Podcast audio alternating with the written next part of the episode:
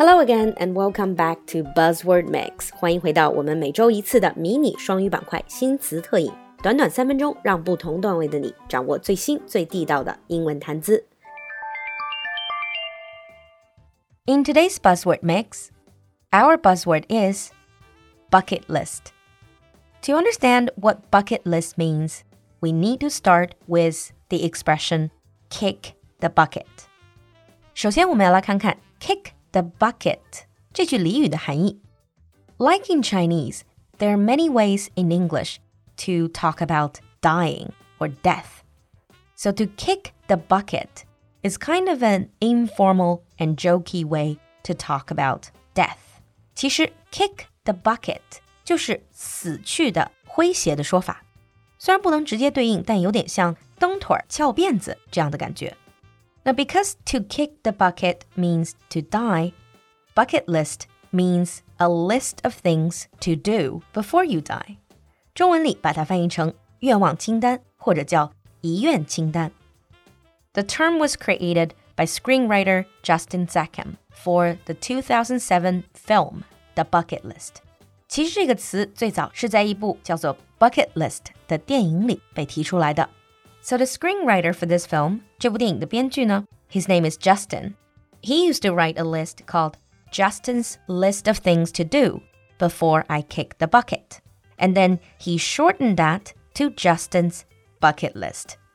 In that original film, two elder men who suffered from terminal cancer went on one last vacation around the world to tick off things from their bucket list. 在《Bucket List》这部电影里， 两个得了末期癌症的男人决定去环游世界，最后疯狂一把，去实现他们愿望清单上的梦想。I know it can be very uncomfortable to think about our own death, but a bucket list it's something everyone should have. The idea of bucket list isn't meant to be morbid.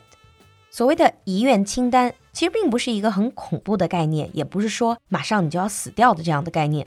On the contrary, it's a collection of inspirational goals that you'd like to accomplish in your life. 而反而它是你对生命中各种各样精彩事物的渴望。Bucket lists make you stop and think what you actually want to experience in this lifetime.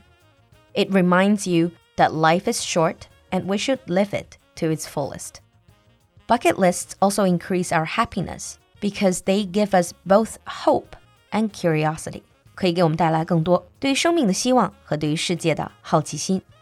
If you type in bucket list in a search engine, you will see so many different lists. And these are some common types of bucket lists. First, you have travel bucket list. So people would say, I would like to see the Louvre, 要到卢浮宫去, see the northern light, 要看到北极光, balloon over Cappadocia, 在土耳其来一场热气球之旅. Or it might be a list of new skills to learn before dying. For example, learning new languages, like flying helicopter. 技能类的愿望清单，比如说学新的语言、学习驾驶直升飞机。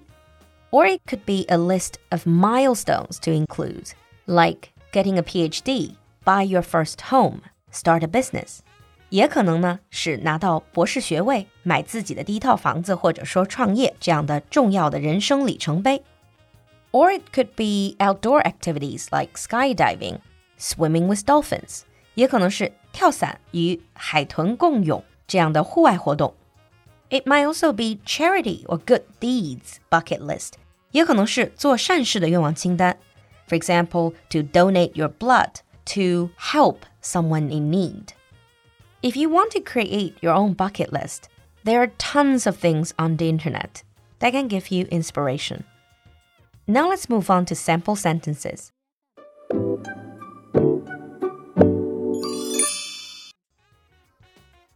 Sample 1 I've just tried skydiving. That's one more thing ticked off from my bucket list. I've just tried skydiving. That's one more thing ticked off from my bucket list. Sample 2 The first thing you can do to create your bucket list is to dreamstorm all you want to experience in life. The first thing you can do to create your bucket list is to dreamstorm all you want to experience in life. 你听懂了吗？赶快关注我们的微信公众号“露露的英文小酒馆”，来获取更多拓展内容。So, what are the top three things on your bucket list? 期待你的分享，我们下期见。